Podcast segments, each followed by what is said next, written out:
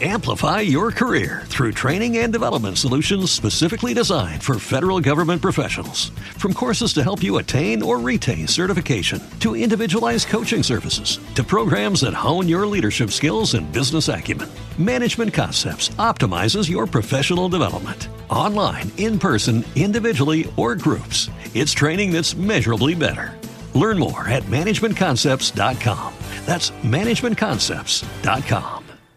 ¿Qué tal? ¿Cómo estáis? Bienvenidos a un nuevo podcast de Auto FM. Soy Fernando Rivas y estoy encantado de compartir este ratito con vosotros. Aquí comienza Auto FM.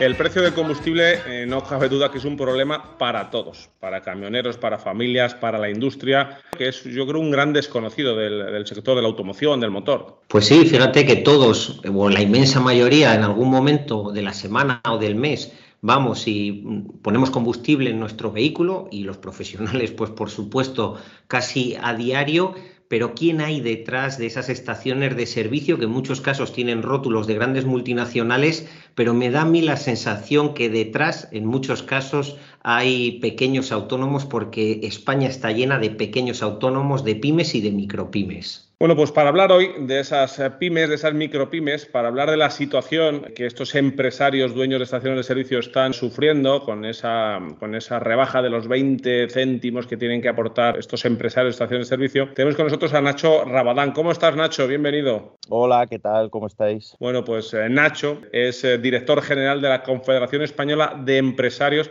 de estaciones de servicio. Es colega nuestro, es periodista de formación y ha sido responsable de diferentes publicaciones del sector especializadas como la revista Todo Transporte o la revista Estaciones de Servicio, la que estuvo al frente de ella durante ocho años. Desde noviembre de 2020 es el máximo responsable ejecutivo de la patronal de estaciones de servicio que representa los intereses de unas 4.000, nada menos, 4.000 gasolineras. Todas ellas en manos de pymes, como decía José, y de autónomos. Entre sus responsabilidades se encuentran las relaciones con otras organizaciones empresariales, con proveedores, con clientes y con la administración en sus distintos niveles. Nacho, y hace dos segundos antes de empezar a grabar este podcast, nos pedías un minutito que retrasabas un segundo porque estás a tope, el teléfono echa humo, hay muchos cambios en el sector y todo el mundo tiene incertidumbres, tiene dudas y tiran de Nacho Rabadán. Pues eh, sí, eh, vamos a ver, eh, mi teléfono normalmente no, no suele estar demasiado callado, pero en los últimos 20 días, desde el día 30 de marzo aproximadamente, pues es un no parar, vamos, llevo, seguro que, vosotros también las utilizáis, estas baterías portátiles, luego para, porque uno sale de casa al 100%, pero a mitad de la jornada ya, ya va por, ya, ya ha aparecido la pila baja, ¿no? Eh, sí, eh, vivimos en un momento de gran incertidumbre, como decís antes, eh, la gran mayoría de las estaciones de servicio españolas, aunque los consumidores no lo sepan, están en manos de pymes y autónomos, el 69,5% aproximadamente de las 11.500 estaciones de servicio que hay. Estos son datos oficiales del Ministerio de, Transición Ecológica y Reto Demográfico, que es quien nos administra.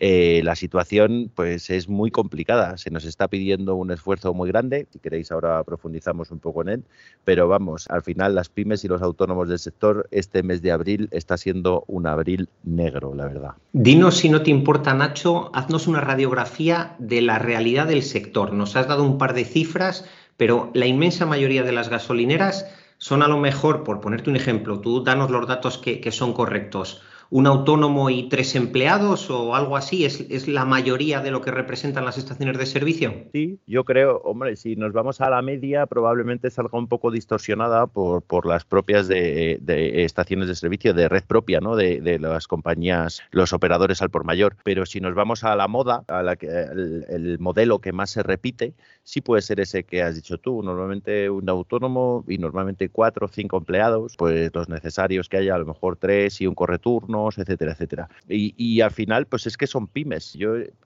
llevo todos estos días eh, diciéndole a la administración, a los medios, a los amigos, a los familiares que también preguntan, ¿no? Digo, se nos está pidiendo un esfuerzo a un sector compuesto mayoritariamente por pymes que no cabría en la cabeza de nadie exigirle ese mismo esfuerzo, pues yo qué sé, a las pescaderías o a las ferreterías o a las fruterías o a los bares, ¿no? Pues porque todos sabemos cuál es la estructura empresarial de todos estos sectores, ¿no? Pues es que parece ser que, que servir carburante pues debe tener relumbrón, ¿no? Porque la administración se piensa que, no sé, o que tenemos un pozo de petróleo debajo de las instalaciones o, algo por el estilo, porque desde luego que nos está pidiendo un esfuerzo eh, que nosotros, pues es que no estamos preparados para, asumir. Hombre, realmente yo creo que os ve como verdaderos recaudadores de impuestos y ahora además eh, anticipadores de liquidez, por decirlo de una forma un poquito suave, porque yo creo que a la Administración le da igual que la inmensa mayoría son, sean pequeñas pymes, sin una solvencia económica brutal, da para vivir, para generar empleo, pero no para tener unos ahorros brutales y mucho menos para adelantar un montón de millones de euros al Estado durante no se sabe cuántos días, pero como mínimo, ¿cuántos días estáis adelantando ya de media dinero por delante para las arcas públicas? A ver, por partes. Es verdad que nosotros ya teníamos cara de recaudadores de impuestos. ¿eh? Esto lo tenemos bastante asumido, pues eh, tanto como 20.000 millones de euros por ejercicio aproximadamente. Eso es lo que recauda las estaciones de servicio eh, para el Estado. Y bien orgullosos que estamos de ello, porque contribuimos al sostenimiento del estado de bienestar aunque luego pues eh, tengamos que pagar una factura en términos de imagen, ¿no? A nadie le gusta vender un producto caro y, nosotros sabemos que, nuestra imagen pues es difícil de, conciliar con, los intereses de, nuestros clientes, ¿no? Pues que ahora, además de cara de recaudadores de impuestos, se nos está poniendo cara de banqueros, o eso es lo que pretende la administración, yo creo, ¿no? Eh, que financiemos al Estado por cierto, al 0% de interés, cuando ya sabéis que si te pasas un día en presentar el IVA, pues ya vas a ver lo que pasa. Eh, un recargo de 5% no te lo quita nadie, ¿no? Pero nosotros estamos prestando dinero al 0% de interés.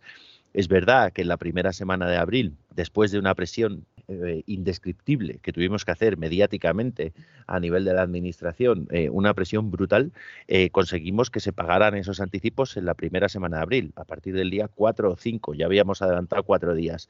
Ahora bien, ¿qué sucede con esos anticipos? Están calculados tomando como base el ejercicio 2021, que ya parece que todos lo hemos olvidado, pero en 2021 había todavía muchas restricciones a la movilidad, sobre todo en determinadas regiones. Claro, si tú me dices que tú me vas a hacer un anticipo, tu administración me vas a hacer un anticipo eh, tomando como base 2021, eh, tenemos que coger la media mensual de ventas y lo que me va a ingresar es 20 céntimos por el 90% de los litros vendidos en esa, en esa media mensual, ¿no? Claro, el 90% de lo que una estación de servicio media vendió en 2021, pues nos da para cubrir hasta el 20 de abril de 2022, no más, porque la demanda se ha disparado un 30 un 40%. Esta Semana Santa ha sido muy buena, en cuanto a desplazamientos, con muy buen tiempo, con la gente con ganas de salir, de disfrutar, de reunirse con amigos, con familia, hemos vendido muchísimo más de, lo que vendimos la Semana Santa del año pasado. Esto que normalmente serían unas noticias extraordinarias, eh, pues ahora, eh, claro, la gente que había recibido los anticipos decía, es que muy bien, estoy vendiendo muy bien, pero es que me estoy comiendo el anticipo. Yo calculaba que iba a llegar al día 22 de abril y es que a lo mejor no llego ni al día 18 con la cantidad que me han anticipado. Y a partir de ahí, otra vez, cada litro de carburante que se vende, adelantar 20 céntimos. Y llega un coche, eh, reposta el depósito lleno y ahí se han ido 10 euros adelantados. Y el siguiente otros 10 euros. Y llega un camión y ya no son 10 euros sino que probablemente si tiene doble depósito, pues a lo mejor son 200 euros adelantados. Y así, y así, y así. Esto no hay una pyme que lo soporte. Y luego el problema verdadero son las liquidaciones. Acaba el mes de abril y el Real Decreto Ley 6-2022 dice que los colaboradores, entre comillas, ¿eh? eso es lo que dice la norma, que me hace mucha gracia el término colaborador, porque nos obligan a colaborar. Colaborador obligatorio. Sí, parece, parece casi casi un término mafioso, ¿no? Le haré una oferta que no podrá rechazar, ¿no? Yo entiendo que colaborador debería ser voluntario, ¿no? Pero no, no, esto no es voluntario, es obligatorio. Dice que los colaboradores tienen desde el día 1 hasta el 15 de mayo para presentar la declaración de litros eh, que han vendido en abril. Y a partir de ahí la Administración se da un plazo de 30 días a partir del fin del plazo para la presentación de solicitudes para ingresarte esas cantidades que tú has adelantado. Es decir, nos podemos ir al 15 de junio y una estación de servicio puede todavía no haber recibido el dinero, con un agravante, que es que la norma establece el silencio administrativo negativo. Es decir, si llega el 15 de junio y a una estación de servicio no le han ingresado el dinero que ha adelantado, se puede dar por fastidiada porque no va a recibir ese dinero y ya te dice que acudas a un procedimiento contencioso, etcétera, etcétera, contra la administración, ¿no? Pues eh, bueno, entendemos que esto mm, eh, no es de recibo, nos sitúa en una situación de, indefensión apabullante y, crea una inseguridad jurídica que además es que crea un precedente muy preocupante. Eh, de hecho, nosotros estamos integrados en COE, y COE lo ha visto también, que este precedente que se está creando aquí es muy peligroso para, la libertad de empresa y, para, la acción de las pequeñas y medianas empresas en general. Sí, sí, Así que se puede, este es un poco el contexto. Ignacio, se puede, se puede dar el caso, ¿verdad?, de, sentar un precedente, ¿no?, de que, de que la administración meta directamente la mano en la caja de un sector privado de una manera flagrante es que eso es exactamente lo que nos está pasando. Eh, o sea, es que eh, podríamos edulcorarlo, pero es exactamente lo que nos está pasando. ¿no? Entonces, eh, claro, una estación de servicio tipo, me, preguntabais antes por una radiografía típica del sector. Pues había un dato que, que nos había dicho. Una estación de servicio media, en la que está el autónomo, los cuatro o cinco empleados, etcétera, pues al final, después de facturar eh, millonadas, porque claro, el problema de nuestros negocios es que facturamos muchísimo, muchísimo, porque el carburante tiene el precio que tiene, ¿no? Pero claro, al final del ejercicio, normalmente hay un beneficio de explotación antes de impuestos, pues es que no, entre 40, 45 mil euros, ¿vale? Claro, aquí lo que se nos está pidiendo es que adelantemos en un mes todo nuestro beneficio antes de impuestos. Insisto, ¿eh? el beneficio después de impuestos eh, no creo que llegue ni a 30.000 euros en la mayoría de los casos. Nacho, sí. permíteme que te corte aquí para que nos expliques bien algo muy importante. ¿Cuál es el margen real por el litro de combustible que tenía el sector antes del decretazo este de la ley y cuál es el margen que existe ahora? Porque a lo mejor nuestros oyentes no se terminan de hacer una idea de qué es eso de que adelanten las estaciones de servicio dinero al Estado. A lo mejor piensan que del litro de combustible la mitad es para la gasolinera y la otra mitad para impuestos. matízame eso, por favor, para que la gente entienda que vuestros márgenes, ya lo adelanto, son entre ridículos y muy ridículos. Sí, correcto. Vale. Em, claro, al final eh, el negocio de las estaciones de servicio pues es un negocio complejo porque movemos muchísimo dinero, pero nuestro beneficio es muy pequeño. Y para que los oyentes se puedan hacer una idea, pues los márgenes, el margen unitario por litro en una estación de servicio, pues puede variar entre los 5 o los 6 céntimos hasta, pues no sé, los 14, 15 que tengan algunos afortunados. Esto significa que en cualquier caso todas las estaciones de servicio están vendiendo a pérdidas eh, desde el día 1 de abril, porque ninguna estación de servicio tiene más de 20 céntimos de margen. El 49% en el caso de la gasolina, el 43% creo que es ahora con los precios que tenemos en el caso del gasoil son impuestos. Pero es que luego hay que pagar el producto. Y el producto, como los, como los consumidores bien saben, es muy caro. Nuestros costes de aprovisionamiento se han encarecido 15.000 euros desde el 1 de enero hasta aquí. Comprar una cisterna que puede durar entre un día y cinco o seis, en función de las ventas que tenga la estación de servicio, comprar esa cisterna se ha encarecido 15.000 euros en cuatro meses apenas, en tres meses y pico. Entonces, eh, eh, al final, el margen por litro pues va entre eso, entre los 5 y los 15 céntimos que puede tener algún privilegiado. Si tenemos que adelantar 20 céntimos, pues después del decretazo este, pues eh, imaginad, nuestro margen es de entre menos 15 y menos 5. Es decir, el más privilegiado de todo el sector probablemente solo esté perdiendo o, adelantando 5 eh, eh, céntimos por litro, o hay otros que están eh, perdiendo 15 céntimos por litro, ¿no? Y todavía no sabemos cuándo la Administración nos lo va a pagar ni cómo lo tenemos que hacer. Nos dice el decreto que la información tiene que ser consistente, la información que le enviemos, pero no se refiere a qué consistencia tenemos que aportar para que luego nos ingresen esos, esos adelantos que nosotros hemos ido haciendo. En fin, un desastre. Eh, un desastre absoluto, Ignacio, eh, que, me lleva a preguntarte si, si, hay gasolineras ya cerradas por no poder asumir el adelanto de esta, de esta liquidez que, que os pide el gobierno. Sí, sí, sí, de hecho sí. Nosotros tenemos, bueno, eh, primero de todo me gustaría decir aquí que hay gente que, mm, hay estaciones de servicio que mm, tienen derecho a recibir ese anticipo, eh, que lo han solicitado en tiempo y forma eh, y que el sistema les dice que bien, que su anticipo está siendo tramitado, pero que a día de hoy todavía no han recibido el dinero en sus cuentas. ese es un problema que hay.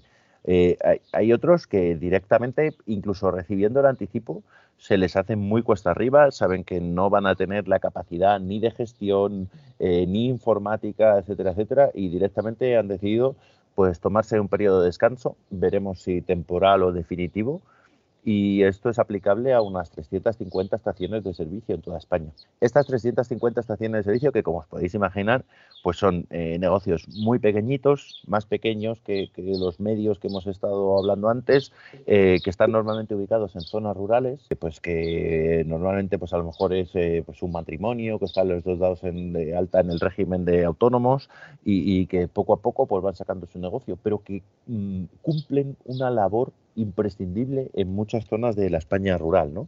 Todos conocemos la típica gasolinera pequeñita de pueblo, que bueno, normalmente no se le da demasiada importancia, pero no se le da demasiada importancia porque funciona bien y ya está, y presta servicio a los habitantes de ese pueblo o normalmente de esa comarca, ¿no? Claro, esas gasolineras, eh, muchas están cerradas, muchas hasta 300 y pico, ¿no? Eh, claro, ¿qué, cuáles son las consecuencias de esos cierres para los habitantes de esas zonas rurales? Pues estamos creando unas desigualdades muy profundas entre quienes viven en ciudades y, si se encuentran una estación de servicio cerrada, pues tienen un montón para, para, acudir, y entre quienes viven en el campo y pues normalmente no tienen eh, dónde elegir, ¿no? Y siempre iban a la gasolinera de, fulanito, el del pueblo, y allí eh, pues sabían que tenían sus servicios y, repostaban sus vehículos, etcétera, etcétera, ¿no? Eh, pues eso está pasando, y está pasando y va más. Hoy mismo he recibido un correo electrónico de un asociado que se tomaba vacaciones entre el 15 y el 23 de abril por lo menos.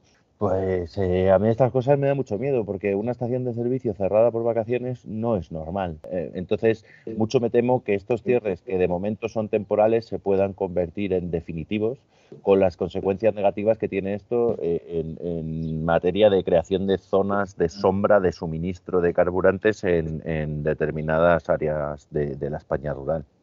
Y Nacho, ya no solo es esa diferencia entre la España rural y, las ciudades, que es grandísima y que lo has explicado perfectamente. Además, esas sí que son verdaderamente las gasolineras 24 horas de verdad, porque cuando es una familia, un matrimonio, el que tiene la gasolinera ahí en un pueblecito perdido de Dios, Em, da igual, la hora que sea, el momento que sea, siempre hay un vecino, un despistado, que al final va cuando no es la hora y le atienden encantador de la vida. Pero es que ahora mismo les están poniendo la soga al cuello y en general están poniendo la soga al cuello absolutamente a todo el sector, menos a las grandes multinacionales, que es así, tienen la capacidad de ir a un banco y tener liquidez sin problemas. Así que ya no solo estamos viendo una situación en la que asfixian al mundo rural, a esas micropymes del mundo rural, sino que en general parece que el gobierno está poniéndoselo en bandeja de plata a las grandes multinacionales a costa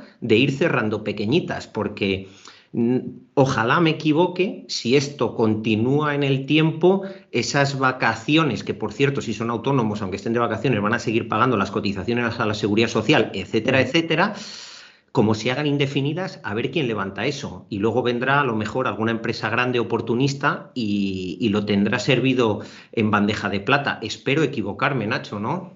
Pues yo espero que te equivoques, pero mucho me temo que, no estás eh, demasiado alejado de, la realidad. Eh, me encantaría que te equivocaras ¿eh? y equivocarme yo contigo porque, pienso muy parecido. Como se ha hecho todo esto, la verdad que alguien, cuando pase un tiempo, pues tendrá que explicarlo y entre todos tendremos que darle una vuelta. Esto no puede volver a suceder de la manera en la que ha sucedido.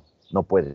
Nosotros por eso además hemos anunciado que vamos a recurrir judicialmente eh, esta norma. Eh, la vamos a recurrir judicialmente no porque entendamos que, la justicia nos va a dar la razón en un plazo razonable de tiempo, sino porque creemos que estamos en nuestra obligación de tomar las medidas eh, necesarias, sean las que sean, que eviten que, que, un camión como este nos vuelva a atropellar de esta manera. O sea, esto es un atropello y no puede suceder.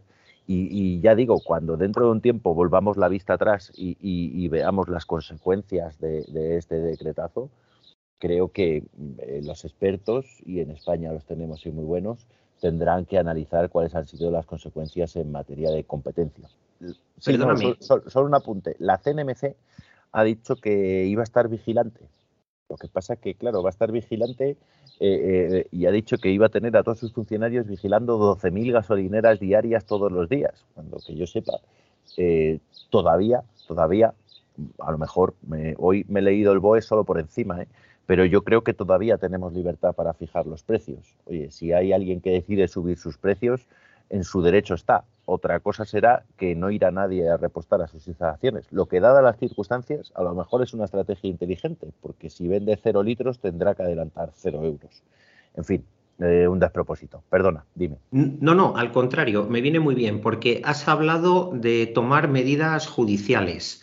Sabemos que como asociación habéis pedido el amparo del defensor del pueblo y ahora os ha hablado de la Comisión Nacional del Mercado y la Competencia creo que hay mucho abanico para poder afrontar este problema y, agradezco como autónomo que soy, y Fernando también seguro que está conmigo, que haya una asociación que de alguna forma plante cara a este tipo de medidas que son absolutamente abusivas para las pequeñas empresas. Pero Cuéntanos en qué, o sea, qué diferencias hay entre pedir amparo al defensor del pueblo o si cabe algún tipo de acción judicial paralela que se está estudiando para ver si se puede poner freno a esto, eso sí, sabiendo que la justicia igual da la razón a quien se la tiene que dar dentro de no sé cuántos años.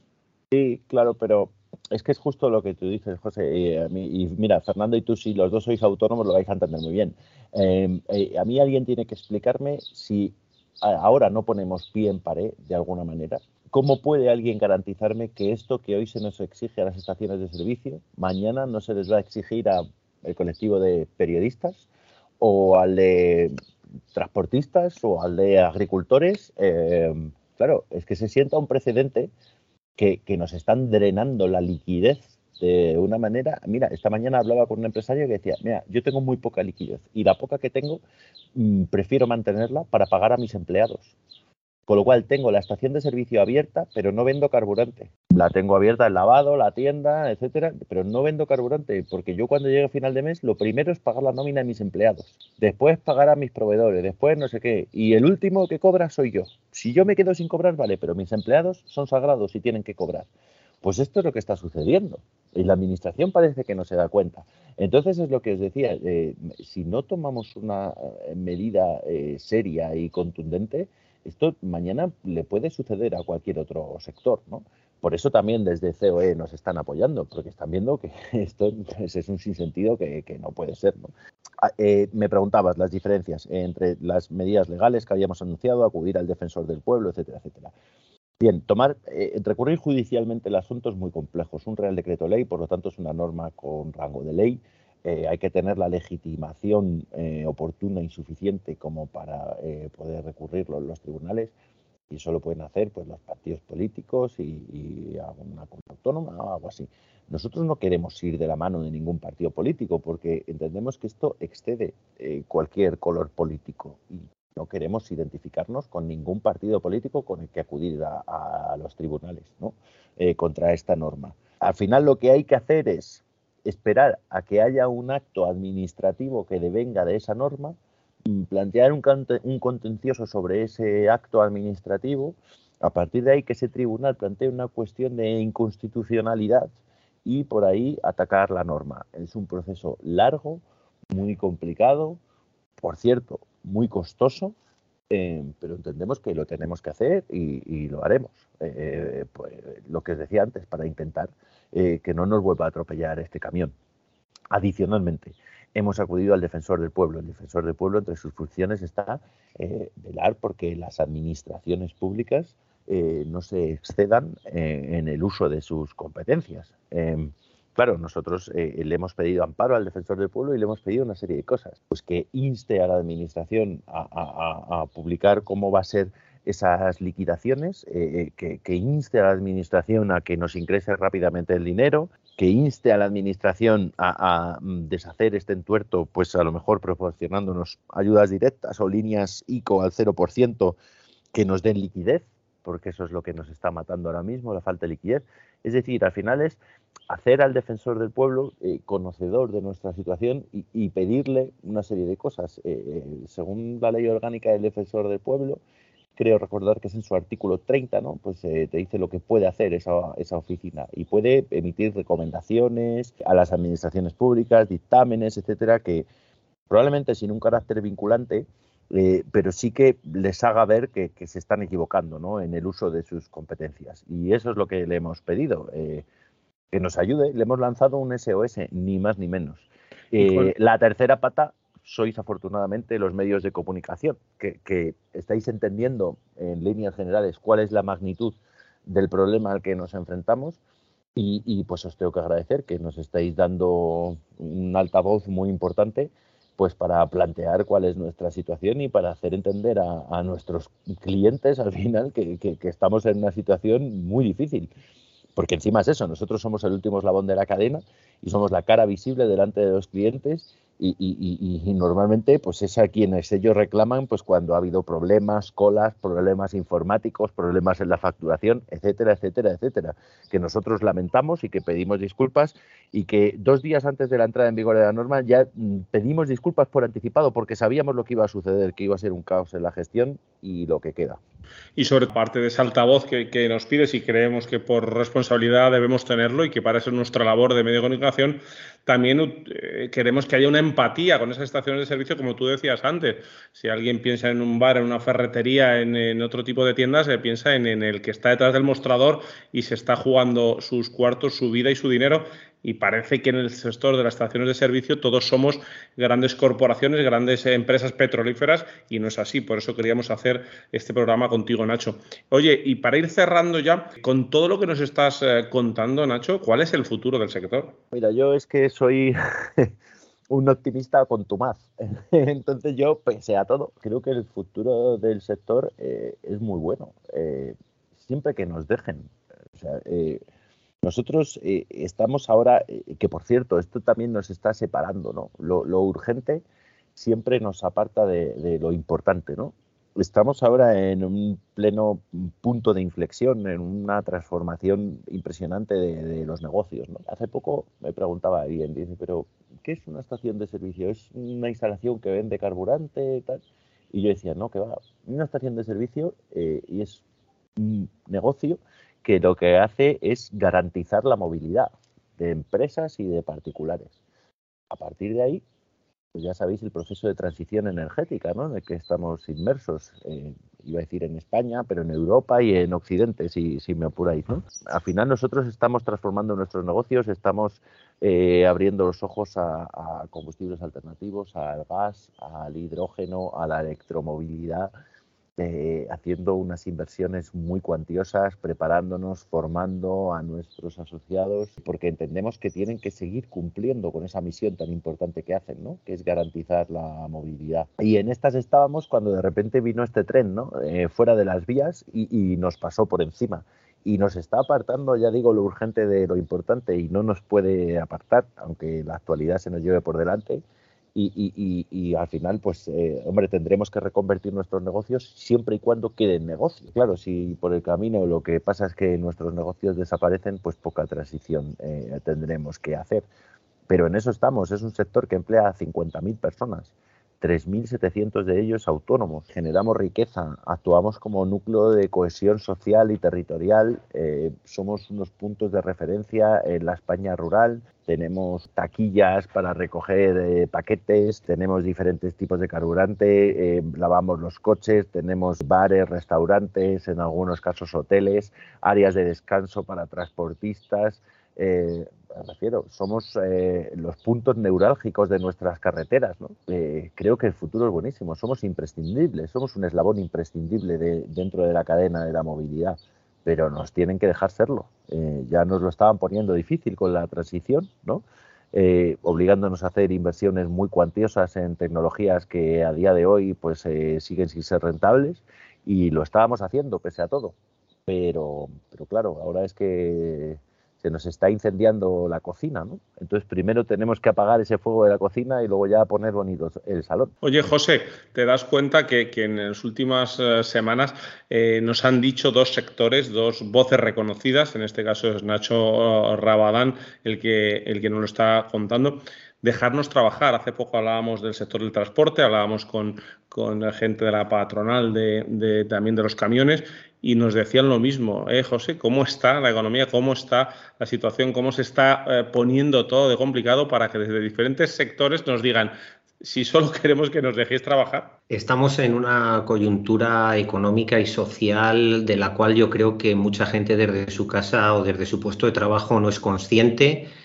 Y, bueno, mejor si no son conscientes, pero debemos todos tomar conciencia de, de esta realidad. Están apretando a todos los sectores los autónomos, las pymes, las micropymes, estamos absolutamente asfixiadas, da igual el sector, da igual agricultura, da igual ganadería, da igual transporte, las estaciones de servicio, todas las pequeñas y medianas empresas en España estamos sufriendo una carga brutal y espero que, tome conciencia la sociedad para que esto, pues eso, pueda haber una reconversión, pero que haya empresas que reconvertir, como estaba diciéndonos Nacho. Es que como sigan así, es que no va a haber quien compre gasolina, no va a haber quien sirva la gasolina, pero tampoco va a haber quien compre coche eléctrico o quien pueda usar un coche eléctrico. O sea, ya no es una cuestión de combustión o vehículo eléctrico o hidrógeno, es una cuestión de economía, de sociedad, que esto se está poniendo muy, muy complicado. Muy complicado. Hasta hace poco se nos quejaba el camionero que llevaba la cisterna a la gasolinera de que estaba trabajando a pérdidas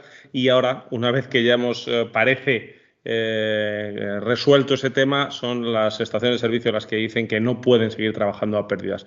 Nacho Rabadán, director general de la Confederación Española de Empresarios de Estaciones de Servicio, muchas gracias por estar eh, con nosotros. Tienes eh, el altavoz de Auto FM cuando quieras para que nos cuentes la realidad del sector mucha suerte y mucha paciencia para resolver este, esta problemática. Muchas gracias a vosotros. Ha sido un placer y, como os decía, muchas gracias por, dejarnos vuestro espacio para explicar cuál es nuestra situación difícil pero de la que seguro que, saldremos todos juntos. Gracias. Bueno, José, por lo dicho, seguimos trabajando en AutoFM, seguimos dando voz y dando visibilidad a todos los sectores que conforman esa industria automotriz, ese sector del motor, de la gasolina, de la movilidad, en definitiva. Sí, ojalá no fueran programas tan tristes como este. Tú le has mandado paciencia a Nacho, yo si pudiera le mandaría liquidez, no la tengo, pero se la mandaría absolutamente a todos los sectores. Bueno, pues ya sabéis y muchas gracias a todos vosotros que nos oís, que nos tenéis como el podcast de motor número uno de todas las plataformas de podcasting de, España. Nos, podéis encontrar en autofm.es, en podcastmotor.es, en redes sociales, en arroba autofm radio en nuestro canal de YouTube, en el canal de YouTube de AutoFM y cualquier duda, cualquier pregunta, cualquier sugerencia, lo que queráis, tenéis eh, siempre las puertas abiertas de info@autofm.es. Lubricantes Total te ha ofrecido AutoFM. Lubricantes Total. Mantén tu motor más joven por más tiempo. Amplify your career through training and development solutions specifically designed for federal government professionals. From courses to help you attain or retain certification, to individualized coaching services, to programs that hone your leadership skills and business acumen, Management Concepts optimizes your professional development. Online, in person, individually, or groups, it's training that's measurably better. Learn more at managementconcepts.com. That's managementconcepts.com.